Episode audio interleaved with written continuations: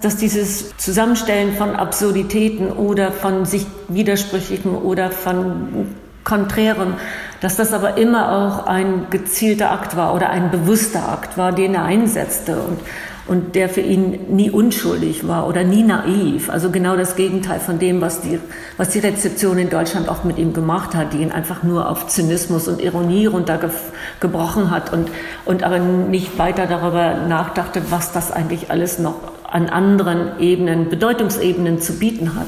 Dieses selbst in die Hand nehmen. Unseren Vater hat auch niemand eingeladen zur Ausstellung oder gesagt, jetzt wollen Sie nicht dieses Buch machen, sondern das hat er selber gemacht, weil er wusste, dass ihn niemand fragen würde und er wollte das machen. Also da war auch so ein Drang da. Und äh, unsere Eltern waren mit vielen Künstlern, ähm, Künstlerinnen auch teilweise befreundet. Das heißt, Martin ist von vornherein aufgewachsen mit der Idee, dass man Künstler sein kann und auch davon leben kann. Das sagt Susanne Kippenberger, die Schwester von Martin Kippenberger. Davor haben wir Gisela Kapitän gehört. Galeristin und Nachlassverwalterin von Kippenbergers Arbeiten und langjährige Begleiterin und Freundin des Künstlers. Und damit herzlich willkommen zum Podcast MDBK Talk, in dem beide im Gespräch über Martin Kippenberger zu hören sein werden. In dieser und den nächsten zwei Podcast-Folgen spreche ich mit Wegbegleiterinnen und Unterstützerinnen von Kippenberger, die mit uns ihre Erfahrungen und Erlebnisse mit dem Künstler, Freund, Bruder, Partner, Ehemann Kippenberger teilen. Anlässlich unserer Ausstellung zu seinem weltumspannenden Projekt Metronet, das eine sehr typische Kippenberger Arbeit ist, wie wir in dieser Folge erfahren. Metronet ist ein fiktives U-Bahn-Netz, das entlegene, aber nicht zufällige Orte weltweit miteinander verbinden soll. In dieser Folge hören wir seine Schwester Susanne und Gisela Kapitän, die Kippenberger 1977 über gemeinsame Freunde kennengelernt hat. Dieses Treffen sollte ihr Leben maßgeblich beeinflussen, denn sie begann ohne Vorerfahrung im Kunstbetrieb gemeinsam mit Kippenberger zu arbeiten, bis zu seinem Tod 1997. Über die Arbeit mit Martin Kippenberger, den Künstler als Kind und Jugendlichen und die Frage, was einen echten Kippenberger eigentlich ausmacht, sprechen wir in den kommenden rund 40 Minuten. MDBK. MDBK. MDBK. MDBK. MDBK. MDBK Talk. Der Podcast vom Museum der Bildenden Künste Leipzig. Willkommen Susanne Kippenberger und Gisela Kapitän. Hallo. Guten Tag. Frau Kapitän, Sie haben Martin Kippenberger 1977 kennengelernt, haben ihn also 20 Jahre gekannt, die meiste Zeit davon auch mit ihm zusammengearbeitet und waren auch mit ihm befreundet. Wir führen ein Gespräch zu dritt mit Susanne Kippenberger, die ihn offensichtlich seit ihrer Geburt kennt. Aber wie haben Sie sich denn untereinander kennengelernt? Also meine Erinnerung ist, äh, dass ich Gisela ähm, sozusagen in Absenz getroffen habe. Äh, Martin hat ja immer irgendwie die Strippen gezogen und so und was für Leute getan. Und ich bin mit meiner Schwester Biene nach Berlin gekommen und Gisela hatte eine Wohnung am Kudamm. Ähm, das war dann schon nach Kippenbergers Büro, ne? Ähm, ja. Und da durften wir übernachten, ähm, was sehr großzügig war. Aber Gisela selbst war gar nicht da. Aber ihr Geist war natürlich in der Wohnung sehr aufgeräumt im Unterschied ähm, zu uns. Und dann de facto, wann wir uns das erste Mal gesehen haben, das ehrlich gesagt weiß ich gar nicht. Es kann eigentlich nur gewesen sein bei einem der großen Familienfeste, die dein Vater gegeben hat. Und ich kann mich daran erinnern, und das war das einzige Mal, dass ich die äh, riesige Familie in, in Gen, mehr oder weniger in Gänze getroffen und kennengelernt habe, war ein Geburtstagsfest eures Vaters. Und das Ganze fand in Marl oder in der Gegend von Marl statt. Und da wart ihr alle als Geschwister auch anwesend. Ähm, das ist interessant, dass du dich daran erinnerst, weil Martin hat viele Ähnlichkeiten mit unserem Vater oder vieles aufgegriffen auch und, ähm, wie soll ich sagen, zur Perfektion geführt. Und dazu gehörten eben auch diese ähm, großen inszenierten Feste. Unser Vater hat eben auch die Geburtstage immer ähm, nach Möglichkeit groß gefeiert und immer an bestimmten Orten und mit Reden und so. Und Martin hat nicht nur die runden Geburtstage, sondern eigentlich jeden Geburtstag dann zum Anlass ge genommen, ähm, nicht nur ein Fest zu feiern, sondern Ausstellungen zu machen, Plakat zu machen, ähm, ein Buch zu machen. Ähm, und er hat dann auch teilweise die Geburtstage von unserem Vater, ich glaube, das war beim 25. von Martin, hat er äh, das Fest von unserem Vater mit eingebaut in sein Programm. Ich weiß nicht, ob du dich daran erinnerst, äh, Gisela. Ich kann mich nur an dieses Fest ein Vierteljahrhundert Kippenberger im Club SS36 erinnern. Das war eine, eine Nacht bis in den frühen Morgen Aktion. Was er da mit eingebunden hat, um seinen Vater auch zu ehren, entzieht sich meines Gedächtnisses. Aber ich weiß, was da sonst noch gelaufen ist auf der Bühne, vor der Bühne und äh, wie sich das alles äh, in eine exzessive, nicht nur Party äh, erweitert hat. Wobei ich weiß noch nicht mal, ob er unseren Vater ehren wollte, aber der hatte halt Martin am 25. Februar, unser Vater am 1. März und der hat auch gefeiert, also hatte es einfach mit eingebaut. Das war dann auf einer Zeche, also das passte dann auch wiederum zu Martin, der das äh, Ruhrgebiet immer wieder aufgegriffen hatte. Sie, Frau Kippenberger, haben mit Ihrem Bruder zusammen eine Kunstsammlung aufgebaut. Wie sind Sie da vorgegangen? Fallen Ihnen vielleicht Beispiele ein, wie Sie Arbeiten ausgesucht haben? Ja, das waren, äh, waren ja meistens seine Freunde. Ähm, also das war äh, Albert Oehlen, Markus Oehlen, Werner Büttner, aber auch als er ein Jahr in Südspanien gelebt hat, da hat er einen spanischen Künstler, der nie so bekannt geworden ist und dann auch früh gestorben ist, äh, kennengelernt und sich mit dem angefreundet, Luis Claramund. Da hat er mir auch sofort gesagt, äh, von dem muss ich ein Bild kaufen. Ne? Ähm, dann Fischli und Weiß, ähm, Rosi Trockel, ähm, wobei ja auch meiner Schwester Biene ähm, und ihr Mann Andreas auch äh, viele von den Künstlern empfohlen hat, die auch gekauft haben. Aber Martin hat eben diese gemeinsame Sammlung Sumac gegründet. Er war der Spiritus Rector oder wie soll man sagen? Also das alle, alle Ideen und, und alle Künstler kamen über ihn. Also ich hatte da auch keine, keine Ahnung von. Ähm, aber das, was ich, was mir gefallen hat, auch habe ich dann gekauft. Martin hat ja viel getauscht. Also Martin hat weniger von anderen Künstlern gekauft, das hat er ab und zu gemacht, aber viel getauscht. Und das war eben auch ganz wichtig, dieses Tauschen als so eine Verbindung herstellen zu anderen Künstlern. Wann haben Sie denn davon erfahren, dass Gisela Kapitän Ihren Bruder maßgeblich bei der Arbeit unterstützt und begleitet? Ja, also spätestens dann, als die beiden zusammengezogen sind und Kippenbergers Büro gemacht haben ähm, in den 70er Jahren, Ende der 70er Jahre. Und seitdem war Gisela ja immer da.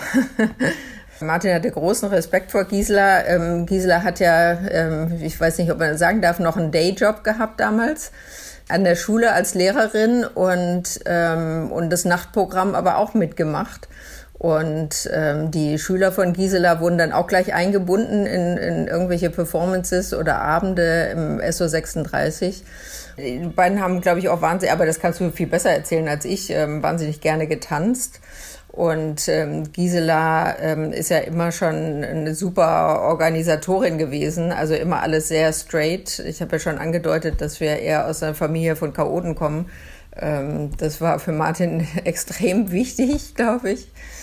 Ja, und da war so, ein, so, ein, so eine Gemeinsamkeit da, ähm, Kindred Spirit oder wie soll ich sagen? Ähm, ja, das hatte, das hatte so eine Idee von ähm, ähnlicher Sprache und ein Verständnis für seinen Humor und seine Sprache und aber auch ein Verständnis für diesen unbedingten Freiheitswillen, nicht eingeengt und eingeschränkt werden zu wollen, äh, um sein, sein Leben und seine Kunstideen und, und, und ähm, Projekte so ausführen zu können, wie, wie er das wollte.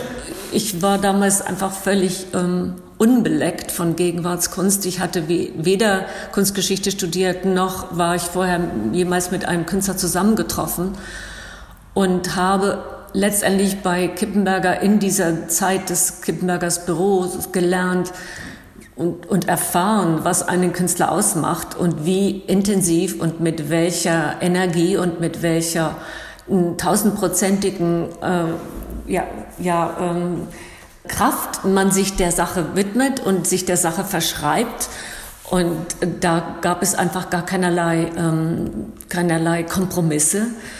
Das konnte ich auf irgendeine bestimmte Art und Weise nachvollziehen. Und da Berlin in dieser Zeit sowieso ähm, ein, ein eigenwilliger Ort war, der sich ganz anders darstellte, als es heute der Fall ist, ähm, sehr viel natürlich eingeschlossen sowieso aufgrund der Mauer und der umgebenden DDR, aber auch aufgrund des kleinen Kreises an Künstlern, die aktiv waren und die auch das Nachtleben mitbestimmt hatten, spezifisch auch in der Gegend Kreuzberg, Moritzplatz und dieses Clubs war das einfach so eine aberwitzig intensive Zeit, wo man auch alles mitmachen wollte, egal ob man einen, einen weiteren Beruf hatte tagsüber.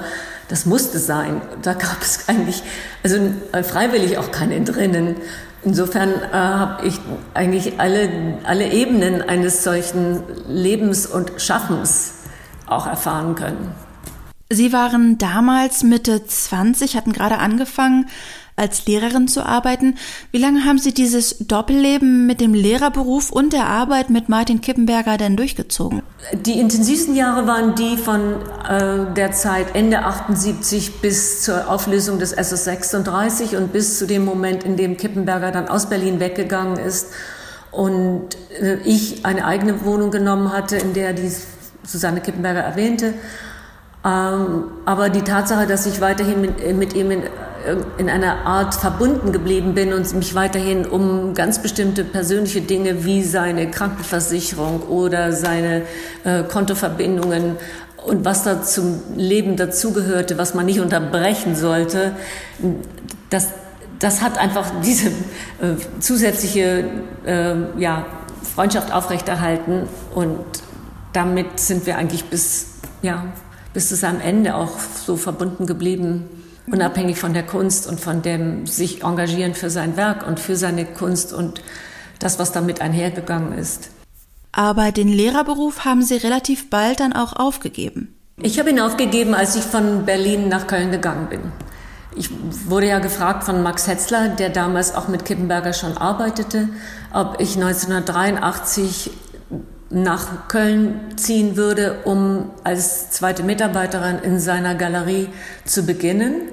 Und das habe ich dann auch äh, getan, äh, was für mich den Weg eigentlich vorbereitet hat für das, was ich heute mache und meine eigene Galerie letztendlich mit begründet hat. Die Idee, das Interview zu dritt zu führen, die kam von Ihnen beiden. Warum fanden Sie das in diesem Fall passend, beziehungsweise wie arbeiten Sie denn sonst zusammen? Ich glaube, das hat, Sunny, du korrigierst mich, ja, aber ich glaube, das hat sehr viel mit dem äh, großen Respekt vor Martin Kippenberger als Künstler, aber auch als Mensch zu tun. Und ich mache jetzt diese seltsame Unterscheidung, die er nie getroffen hat für sich. Für ihn war das keine Trennung, das war einfach eine, eine große persönliche ähm, Entscheidung oder ein Anliegen oder einfach sein, seine Haltung und sein Wesen. Und die Tatsache, dass wir beide ähm, auch das unterstützt haben, auch in schwierigeren Zeiten oder in Zeiten, in denen er angegriffen worden ist. Und das war ja häufig der Fall.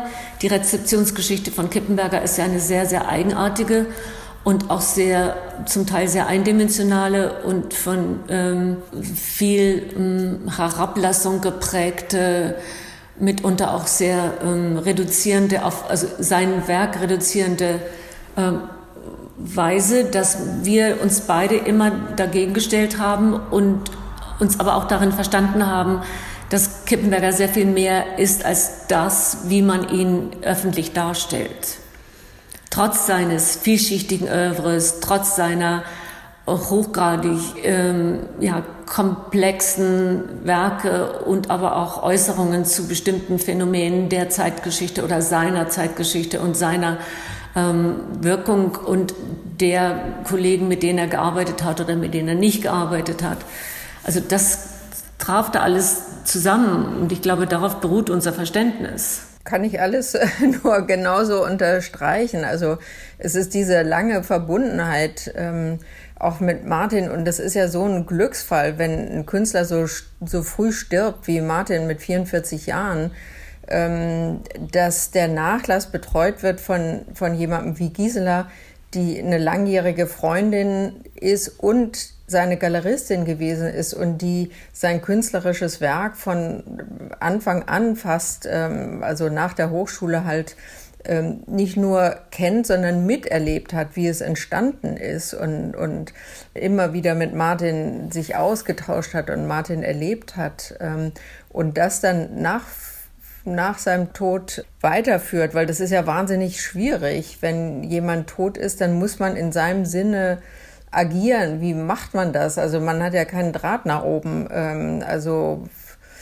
muss man halt gucken, das so gut wie möglich zu machen. Und, und da hat Gisela eben die besten Voraussetzungen dafür. Und ähm, wir ergänzen uns ja auch. Also Gisela und ihr Team machen wirklich den Nachlass. Die machen ähm, das Werksverzeichnis, die, all die Ausstellungen, die Leihgaben, Verkäufe und so weiter. Und ich, ich bin ja, sag ich mal, außen vor und habe aber, indem ich das Buch recherchiert habe und geschrieben habe, habe ich ja auch viel noch erfahren, was ich vorher gar nicht wusste. Und wenn jemand mit einem Bild kommt und sagt, das ist von Martin gewesen, dass ich zusammen mit meinen Schwestern äh, das angucke und sage, kann sein, gut möglich oder kann gar nicht sein. Ja.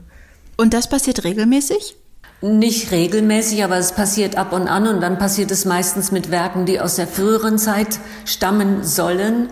Und bei vielen von den Anfragen können wir sofort sagen, das ist auf gar keinen Fall ein echter Kippenberger. Und bei einigen, in denen wir uns unsicher sind, spezifisch wenn es um die frühen Jahre geht, werden wir dann auf jeden Fall Susanne Kippenberger befragen und sie dann mit ihren Schwestern sich auch nochmal abstimmen. Das ist dann einfach ein Zeitraum, den wir nicht so perfekt überblicken können.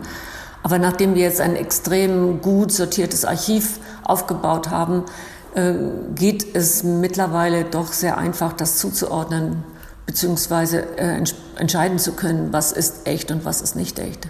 Ich weiß nicht, ob das möglich für Sie ist, das zu benennen, aber was macht denn einen echten Kippenberger aus? Oh, das kann man so nicht beantworten. es muss auf jeden Fall, es muss auf jeden Fall mehrere Ebenen in sich tragen und mehrere, wenn man so möchte, einfach gesagt Botschaften in sich tragen. Das Malerische muss einfach in einem leichten, genialen Duktus erscheinen, selbst wenn es damals zu den sogenannten Bad Paintings gehörte, scheinbar gehören sollte. Das aber anders kann ich das gar nicht zuordnen jetzt oder, oder festlegen. Also man, man kann sagen, dass, dass ähm, viele Arbeiten so bestimmte ähm, Kennzeichen haben. Also zum Beispiel ganz oft ist Sprache dabei, also oft auch integriert ins Bild. Der Titel spielt immer eine ganz große Rolle. Ähm, Martin hat auch mal ein ganzes Buch gemacht mit, ich weiß nicht wie vielen Titeln zum Ausleihen. Ähm, der Witz ähm, spielt oft auch eine Rolle und ich würde mal behaupten, dass es kein Werk gibt von Martin, was sich nicht auf ein anderes bezieht. Das, äh, das kann manchmal einfach eine Fotovorlage gewesen sein. Das ist aber ganz oft auch ein, eine künstlerische Arbeit von jemand anderem. Ähm, also es gibt immer, immer diese, ähm, diese Verknüpfungen und, und Antworten und, und die Kommunikation. Die Kommunikation war ja sowieso extrem wichtig für ihn mit, mit anderen Künstlern und Künstlerinnen auch im Gespräch, aber oft ist es auch mit der Kunstgeschichte. Sie, äh, Frau Kapitän, verwalten den Nachlass und haben einen sehr guten Überblick über Martin Kippenbergers Gesamtwerk. Die Arbeit, die bei uns im Museum gerade im Fokus steht, ist Metronet. Welche Bedeutung würden Sie sagen, hat diese Arbeit? Das ist eine typische Kippenberger Arbeit. Also zu Ihrer Frage von vorhin passt jetzt das Ganze eigentlich sehr, sehr gut. Denn äh, dieses Werk oder dieses Projekt ist entstanden aus zwei, äh, aus zwei Impulsen. Das eine war der Beginn des, des Internets, und zwar der des äh, öffentlich äh, erkennbaren und, und, und für jedermann zugänglichen Internets Anfang der 90er Jahre, dieses World Wide Web. Und das andere war eine Idee, die nicht er alleine generiert hat, die mit zwei Künstlerkollegen mal entstanden ist, die sogenannten unsinnigen Bauvorhaben. So nannte man das. Also einer dieser unsinnigen Bauvorhaben war zum Beispiel ein Meter Autobahn mit irgendeinem Begrünungsstreifen an der Seite. Mm, und so kam, ja, und so kam aus diesen unsinnigen Bauvorhaben einmal der, der Gedanke oder die Idee, wie, wie ist es denn mit U-Bahn-Eingängen und U-Bahn-Eingänge, die aber eigentlich keine realen sind und das Ganze verbunden in einem World Wide Web. Und somit ist dann das Metronet World Connection, so wie der ursprüngliche Titel lautete, entstanden. Und da er zu dieser Zeit auch schon eine sehr gute und enge Freundschaft mit Michel Wirtle hm, gepflegt hatte und die beiden sich extrem gut verstanden haben, und dazu noch ein zweiter Typ, ein Reinhard Noah kam, der, äh, sagen wir mal, bautechnisch Zeichnungen erstellen konnte. Gleichzeitig aber mein damaliger Lebensgefährte äh, jemand war, der sich im World Wide Web auskannte und ihm zeigen konnte, was das so ein bisschen bedeutet, dieses Internet für jeden, äh, hatte er die Idee, na klar, da mache ich was draus. Und so entstand das. Und so entstand das der erste Eingang auf dieser Insel Syros und wurde eingeweiht zum 50. Geburtstag dieses Freundes Michel Würtle. Und daraus gab es dann Folgeprojekte, eben auch wiederum mit Bauzeichnungen des äh, dritten Menschen. Ähm, eine aus Holz gebaute in Dawson City, dann das Werk, was sie äh, in dem Gelände oder auf dem Gelände der Messe Leipzig stehen haben, was wiederum aber durch die Initiative von zwei Kuratorinnen entstanden ist, hm, dass man das dann äh, an einen Ort bindet, der von sehr starkem Publikumsverkehr auch äh, zeugt oder auch dafür gedacht ist ihn aber auf die Wiese stellt, weit hinter, weit hinter dem eigentlichen Messegebäude, so dass er auch da eine mehr oder weniger absurde Dimension erhält. Und dann gab es eben einen transportablen U-Bahn-Eingang und einen transportablen Lüftungsschacht. Also alle diese, diese Elemente wurden hinzugefügt, dass sich daraus ein Gedankengebilde und eine, ein Vorstellungsgebäude äh, errichten lässt, was eben auch typisch zu Kippenbergers Eigenschaften gehört. Man spielt das einfach weiter. Man spielt es weiter und lässt es dann aber in, eine, in ein offenes Modell münden, mit dem sich jeder auf seine eigene Art und Weise befassen kann. Ich glaube, das ist auch ganz typisch für Martin, dass er praktisch nie Einzelwerke geschaffen hat, sondern er hat immer Serien gemacht oder eben in dem Fall so einen, so einen offenen Komplex ähm, von Arbeiten und dass das auch immer weitergeführt wurde. Ähm, das gibt es ganz viele Beispiele für. Und das andere, auch was du gesagt hast, also ich hatte vorher gesagt Witz, aber absurd, ähm, dieser Sinn fürs Absurde, trifft es vielleicht fast noch besser, ähm, den Martin überall gesehen hat. Und auf Syros, zum Beispiel auf dieser griechischen Insel, wo Michel Wörtle und seine damalige Frau ähm, zeitweise zumindest gelebt haben, da hatte er noch so ein anderes großes Projekt äh, gehabt. Da gab es so eine typische, sage ich jetzt mal, Bauruine von, von etwas, was ein Schlachthof werden sollte, was aber gleichzeitig Ähnlichkeit hatte mit der Akropolis oder so. Also da standen irgendwie ein paar Betonpfeiler, ein Anflug vor Dach, ne? Und daraus hat Martin dann wiederum sein eigenes Museum gemacht, aber ein Museum ohne Wände. Und die Künstler, die er dazu eingeladen hat, ähm, dahin zu kommen, die durften eben auch keine Kunstwerke mitbringen, die hängen müssen, sondern die mussten irgendwie anders sich darstellen. Ähm, und das war auch wiederum eine Antwort auf die Tatsache, dass er selber zu Lebzeiten ähm, ganz selten und schon gar nicht in deutsche Museen eingeladen wurde. Also hat er sein eigenes Museum gemacht. Also er hat es immer in seine eigene Hand ähm, genommen. Und es gibt ja in der Ausstellung auch Plakate und Fotos. Also Martin hat sich immer mit jedem Projekt auch verbreitet. Also es sollte zu jeder, auch noch der kleinsten Ausstellung, Plakat und einen Ausstellungskatalog und eine Einladung, eine gedruckte Einladung geben das war eine Art, sich zu verbreiten, auch wenn der offizielle Betrieb ihn oft nicht wahrgenommen hat oder nicht wahrnehmen wollte oder so, wie Gisela vorhin sagte, ähm, runtergemacht hat. Ja, er hat ja auch vieles äh, selbst in die Hände genommen und es gab ja mal einen etwas herben Satz von ihm, der sagte, eher hänge ich, als dass ich in den Museen hänge, zumindest in Deutschland. Und letztendlich war es ein amerikanisches Museum, die die ersten großen Werkblöcke von ihm äh, gekauft hat. Damals das Museum of Modern Art. Unabhängig von der Tatsache, dass er 86 die erste Ausstellung in einem deutschen Museum in Darmstadt erstellen durfte.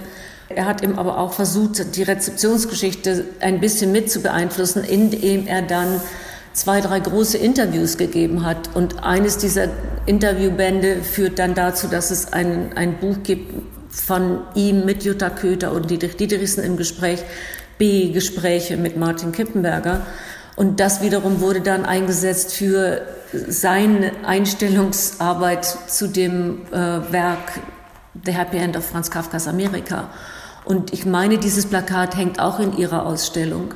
Und das, was eben Susanne erwähnt, ist, dass alle diese Publikationen und Nebenprodukte eben keine Nebenprodukte waren, sondern ganz wesentlich wichtige äh, zusätzliche mh, mm, Werkblöcke oder Werkelemente waren, die zu der Ausstellung gehörten und die jetzt eigentlich eigene eigene Kunstausdrucksmöglichkeiten zeigen und, und auch einen eigenen, äh, eigenen äh, ja, eine Erweiterung seiner Ausstellungen bedeuten. Die Plakate waren ja auch nie illustrativ. Die Plakate, die er gemacht hat zu, zur Ausstellung, waren immer eigene ähm, Werke und ganz oft wiederum mit anderen Künstlern zusammen. Also entweder, dass sie zusammen was gemacht haben, vielleicht sogar zusammen drauf zu sehen sind, oder dass er andere Künstler gebeten hat, ein Plakat für ihn zu machen. Genau, ja auch wie die ähm, Hotelzeichnungen, die ja auch beiläufig erscheinen könnten, als Nebenbeiprodukt, aber dennoch eine sehr zentrale Rolle im Gesamtwerk dann spielen. Ja, die Zeichnungen sind wichtig gewesen und er, er war eigentlich auch ein begnadeter Zeichner. Das war vielen erstmal gar nicht so bewusst. Wir hatten damals 1995 bis 96 eine Ausstellung gemacht mit diesem wunderbaren Titel Über das Über. Und das war eine Ausstellung mit ausschließlich Zeichnungen, in denen unter anderem auch der Block enthalten ist, den Sie in der Ausstellung gehängt haben. Und zwar sind es diese acht grün gerahmten Zeichnungen zu dem jungen Schreber, dessen Vater ihn ja irgendwie auf eine bestimmte Art und Weise so traktiert hat, dass es ihm ein, ähm, ja, ein eigenwilliger, doch komplex und geistig etwas verstörter Mensch wurde. Und Kippenberger war fasziniert an dieser Figur, auch an dessen Sprachformulierungen oder an dessen äh, Sprachebenen, die er dann entwickelt hat, als er, nachdem er in, einem, in einer Behandlung war, sich dann irgendwie dazu geäußert hat, also wie Schreber dann die Welt gesehen hat. Allein diese, diese Form von äh, anderer Haltung zu dem, was ihn umgibt, hat ihn schon mal äh, entsprechend, ja, gefesselt auch. Und das war entscheidend für ihn, dass er sich auch immer wieder einen solchen Input verschafft hat, um sich daraus dann mit eigenen Mitteln äh, oder daraus etwas Neues zu kreieren. Und das sieht man in der Ausstellung bei Ihnen besonders gut, weil da eben nicht nur die Zeichnungen hängen, sondern auch die Pläne für die jeweiligen äh, Teile des Metronets hängen, die Plakate, wie Susanne das erwähnt hat. Sie haben eigentlich an einem kleinen oder einem kleineren Thema eigentlich eine große Schaffensbreite des Künstlers gezeigt. Das ist äh, das mit äh, Schreber ist ja auch total interessant, ähm, weil Martin immer sofort alles aufgegriffen hat. Also ich, ich weiß nicht, korrigiere mich, äh, ob Michael Kreber ihm von Schreber erzählt hat und von Vater und Sohn.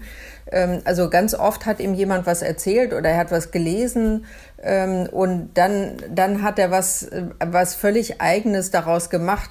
Äh, das ist also ein ganz wichtiges Beispiel ist das Gemälde von Jericho, das Floß der Medusa, woraus Martin ein wirklich, also so sein letztes ganz großes Oeuvre geschaffen hat. Das war eine, war eine Kopie des ursprünglichen Gemäldes, ähm, das die Kuratoren in eine Ausstellung gehängt haben, in der Martin seine Kafka-Arbeit ähm, gezeigt hat. Und dann hat er sich davon erzählen lassen und gelesen und und äh, daraus eben was ganz Eigenes ähm, geschaffen. Und zu den Hotelzeichnungen noch, ähm, das ist auch total interessant. Also viele, weil Martin zwischen Leben und, und, und Werk oft selber nicht so getrennt hat und, und Leben, also das ganze Leben war, war Arbeit ja auch für ihn glauben aber manche, dass sie vom Werk immer eins zu eins auf sein Leben schließen können. Und das ist ein ähm, Fehler. Also das ist nicht so, so ähm, einfach. Zum Beispiel diese Hotelbriefpapiere, die er benutzt hat, das ist nicht so, dass er da überall gewesen ist. Da haben ihm auch wiederum andere Hotelbriefpapier mitgebracht und dann hat er darauf gezeichnet. Und das war für ihn eben auch so, so wichtig, dass das nicht ein weißes Blatt Papier ist, sondern da war schon was. Und jede Zeichnung, die er darauf gemacht hat, war eine Auseinandersetzung mit dem, was schon vorhanden war. Also so, wie ich vorher sagte, diese Auseinandersetzung mit anderen Künstlern und Kunstwerken.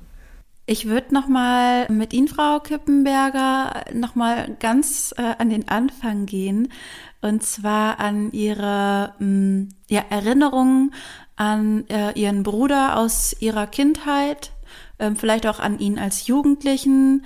War er immer schon Künstler, beziehungsweise welche Rolle spielte denn Kunst in Ihrer Familie?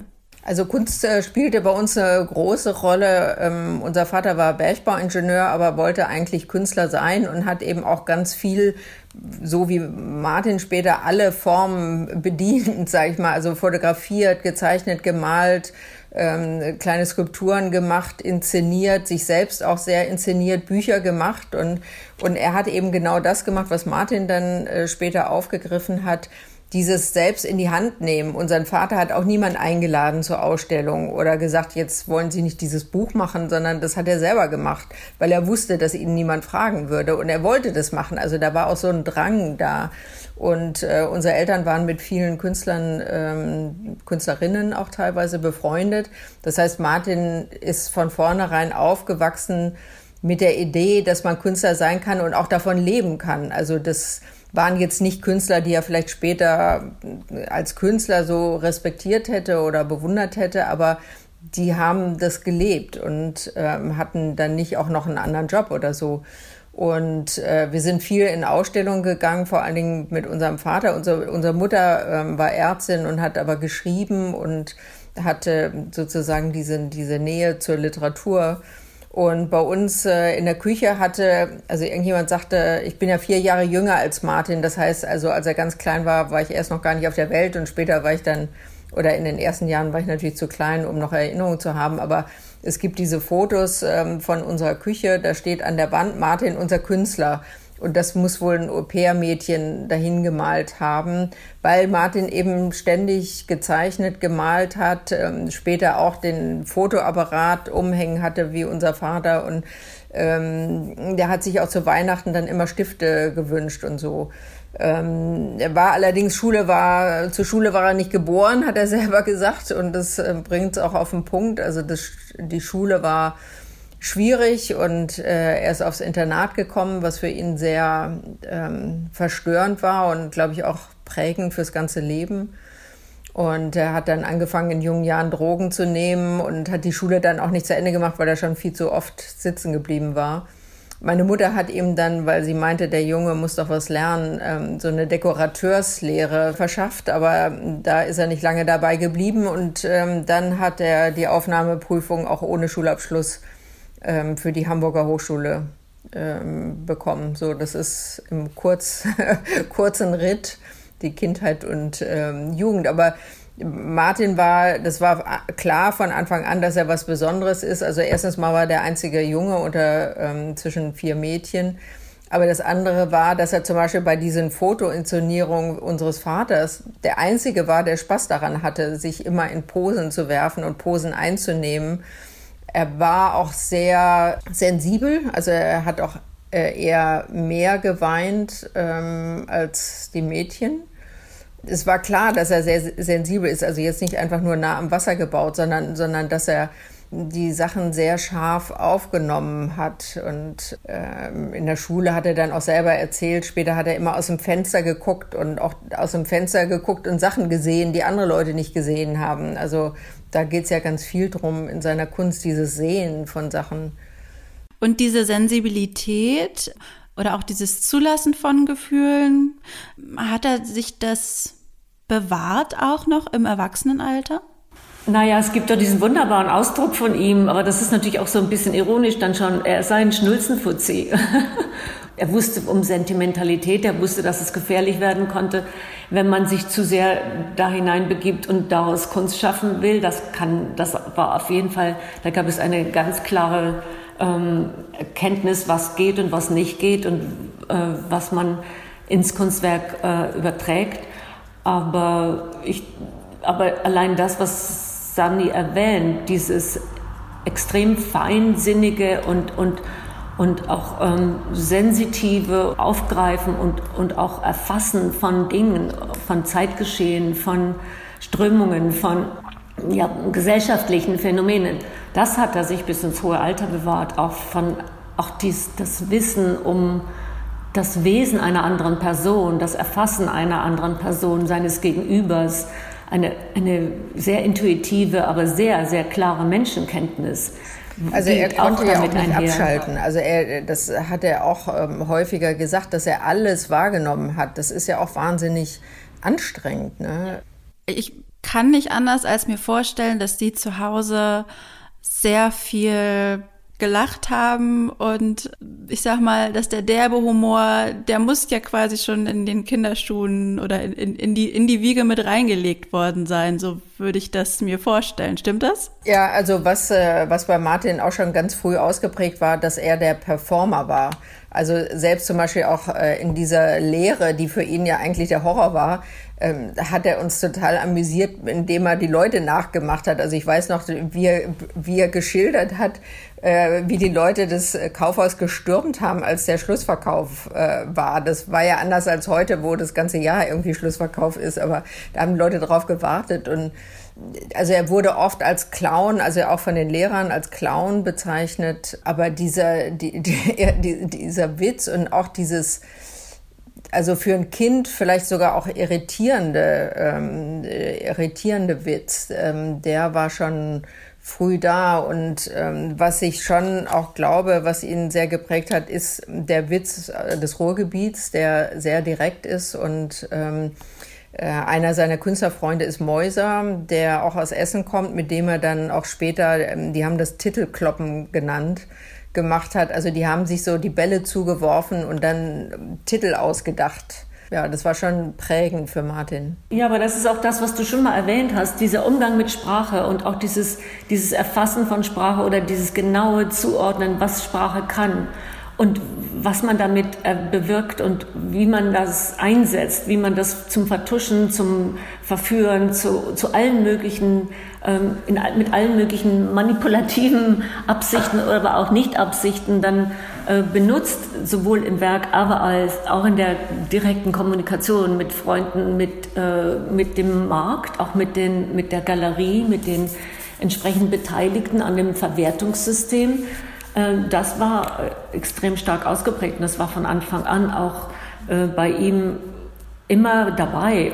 Und seine, seine Lektüre des Dadaismus, auch in den Berliner Jahren, als ich ihn kennenlernte, war für ihn auch wesentlich. Äh, und das spürte man auch, auch in den frühen Collagewerken, die er und auch später in bestimmten anderen Werkgruppen, wo er dann collagenartig Dinge zusammenfasst, dass, dass dieses Zusammenstellen von Absurditäten oder von sich widersprüchlichen oder von konträrem, dass das aber immer auch ein gezielter Akt war oder ein bewusster Akt war, den er einsetzte und, und der für ihn nie unschuldig war oder nie naiv. Also genau das Gegenteil von dem, was die, was die Rezeption in Deutschland auch mit ihm gemacht hat, die ihn einfach nur auf Zynismus und Ironie runtergebrochen hat und, und aber nicht weiter darüber nachdachte, was das eigentlich alles noch an anderen Ebenen, Bedeutungsebenen zu bieten hat. Zu den Sentimentalitäten, ich glaube, wo er sich die am ehesten erlaubt hat, ist in der Musik. Also in der Musik, die er gehört hat und zu der er getanzt hat, ähm, auch.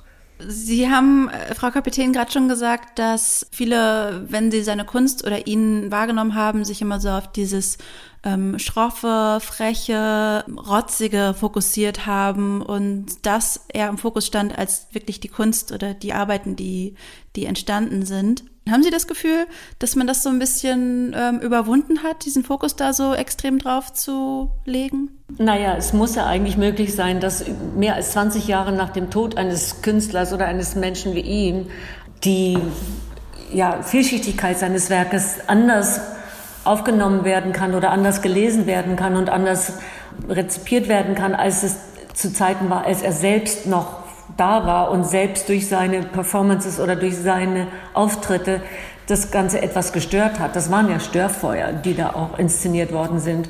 Und Irritationen und auch Tests zum Beispiel. Was kann einer gegenüber aushalten oder was kann, was kann der Markt aushalten und wie sehr kann ich diese Grenze an Peinlichkeit oder überhaupt Peinlichkeiten inszenieren, wie sehr kann ich an diese Grenze gehen oder sie überschreiten. Das waren ja auch alles so gewisse Provokationen, die auch dann natürlich die Wahrnehmung entsprechend beeinflusst haben. Aber jetzt, nachdem das Werk, und das ist ja wie bei einem Schriftsteller, es muss ja am Ende der Roman oder das Werk zählen. Und das muss gelesen werden. Und das ist das, was unsere Aufgabe ist, auch im Nachlass, dass man das auf eine Art und Weise präsentiert und auch zugänglich macht, die ähm, nur der Sache geschuldet ist und ausschließlich dem Hintergrundwissen, was wir dazu aufbauen konnten und was wir dazu recherchieren konnten. Und da Kippenberger ja eine, einen großen Fundus an Unterlagen hinterlassen hat, an handgeschrieben, an, an Texten, an Erinnerungen, an Briefen, äh, auch aus der Familie, aber auch an Vorlagen, jede Menge Vorlagenmaterial, mit dem er umgegangen ist, um seine Werke auch äh, konzeptuell zu, zu fassen und auf deren Grundlage das Ganze entstanden ist, haben wir ja schon auch vieles äh, zusammen puzzeln können. Es waren oft wirklich wie Puzzles, warum welche, welche Bilder mit welchem Inhalt entstanden sind oder welche Verweise auf welche anderen Kunstströmungen da gelesen werden können. Und, und das ist dann, ja, 22 sind es, 25 Jahre dann her, dass er verstorben ist. Das muss machbar sein und das ist auch die Aufgabe und unser, unser absoluter Wunsch und unser Ziel mit diesen Veröffentlichungen, ob es die Werksverzeichnisse sind oder jetzt der große Katalog zu dem äh, Werk der Kafka-Installation oder der Kafka-Ausstellung, dass man das, ähm, das Bild nicht korrigiert, aber erweitert und sagt, das ist das Werk und das ist das, was das Wesentliche ist an diesem Künstler und was für alle Zeiten eine Bedeutung haben soll und die hinausgeht über die nächsten Generationen oder zumindest für die nächsten Generationen von Bedeutung sein könnte. Es ist ja interessant, auch als Martin gestorben ist, das war ja sehr plötzlich, da gab es Leute, die gesagt haben, dass sie denken, dass er verschwindet, weil er nicht mehr lebt und sie ihn nur wahrgenommen haben als Verkörperung seiner Kunst und dass es eine Kunst jenseits seiner Person gar nicht gab. Und ähm, da glaube ich wirklich, dass sich das komplett geändert hat. Und ich habe ja neulich schon mal erzählt, also der, der erste Augenöffner war in der Nacht nach seinem Tod, als Walter König ähm, in Köln in seiner Buchhandlung die Schaufenster leergeräumt hat und nur mit Martins Büchern gefüllt hat. Und also das waren so unglaublich viele. Martin hat ja so viel gearbeitet. Das haben eben auch viele vor lauter Performance nicht wahrgenommen oder Kneipenbesuchen. Der hat ein solch unglaubliches Werk geschaffen in seinen 44 Jahren, ähm, dass, wo es eben, wie Gisela sagt, immer noch was zu entdecken gibt, ja, Neues zu entdecken gibt und zu verstehen gibt. Das ist ja äh, wirklich der Wahnsinn und äh, insofern ist heute ein völlig anderes Verständnis da, als es damals gewesen ist. Das ist natürlich traurig, weil ähm, Martin das ja nicht mehr erlebt hat. Er hat ja viel mehr diese Anfeindungen und, und ähm, Ablehnung ähm, und nicht eingeladen werden zur Ausstellung äh, mitbekommen. Sein Ziel war aber eigentlich schon die Entwicklung der Gegenwartskunst maßgeblich zu beeinflussen? Und inwiefern würden Sie vielleicht jetzt auch abschließend nochmal für unser Gespräch sagen, ist ihm das durchaus gelungen? Also ich finde, wenn man, wenn man seine Arbeiten sieht, auch äh, zuletzt bei der großen Bonner Ausstellung in der, in der Kunsthalle, die ja eben einen Überblick gegeben hat aus allen Epochen und, und allen ähm, ähm, Werken, ähm, wie wahnsinnig frisch die Arbeiten wirken. Also die sind ja dann eben angefangen aus den 70er Jahren und man denkt, das, das hätte heute entstanden sein können. Und ich glaube, dass ähm, jüngere Generationen von Künstlern sich ähm, ganz stark auf Martin beziehen. Ja, unabhängig davon, ob sie das nun tun oder nicht, ähm, ist meiner Meinung nach das Werk so breit angelegt und gerade die letzten beiden Ausstellungen, eine hat Susanne eben erwähnt und ich habe von der anderen gesprochen, die jetzt im Museum Volkwang in Essen zu sehen ist und aber auch im, in der Villa Hügel mit allen Publikationen und Plakaten eine Erweiterung findet, dann ihr Projekt in dem Museum und auf dem Gelände der Messe zeigt, dass es immer wieder Anknüpfungspunkte gibt, die heute äh, relevant sind und die heute auch, ähm, sagen wir mal, eine, ein, ein Modell anbieten können, an dem man einfach weiterdenken kann. Und das ist eine der ganz großen Qualitäten seines Werkes. Es ist keine begrenzte Schrebergarten-ähnliche Kleinkunst, sondern das sind große offene Denkmodelle und Angebote für alle, die, die sich damit auseinandersetzen wollen. Und für alle, die ein Interesse haben, auch an seinem Kunstschaffen, sodass ich glaube, das hat auch noch große Chancen für die nächsten vielen Jahre. Ja, vielen Dank und alles Gute. Danke Ihnen. Danke Ihnen. Das waren Gisela Kapitän und Susanne Kippenberger im MDBK Podcast Gespräch. In der nächsten Folge hören wir Fotografin und Künstlerin Elfie Semotan, die Kippenberger 1995 kennengelernt hat, ihn heiratete und auch gemeinsam mit ihnen gearbeitet hat. Wie sie sich kennengelernt haben und warum es für beide eine gute Idee war, sich nach kürzester Zeit füreinander zu entscheiden, erzählt sie uns. Ich hoffe, Sie haben diese Episode Episode MDBK Talk mit Spannung gehört. Sie können diesen Podcast abonnieren bei allen gängigen Podcast-Portalen, Apple Podcast, Spotify oder dieser zum Beispiel. Wenn Sie mögen, hören wir uns wieder in der nächsten Folge. MDBK. MDBK. MDBK. MDBK. MDBK. MDBK Talk. Der Podcast vom Museum der Bildenden Künste Leipzig.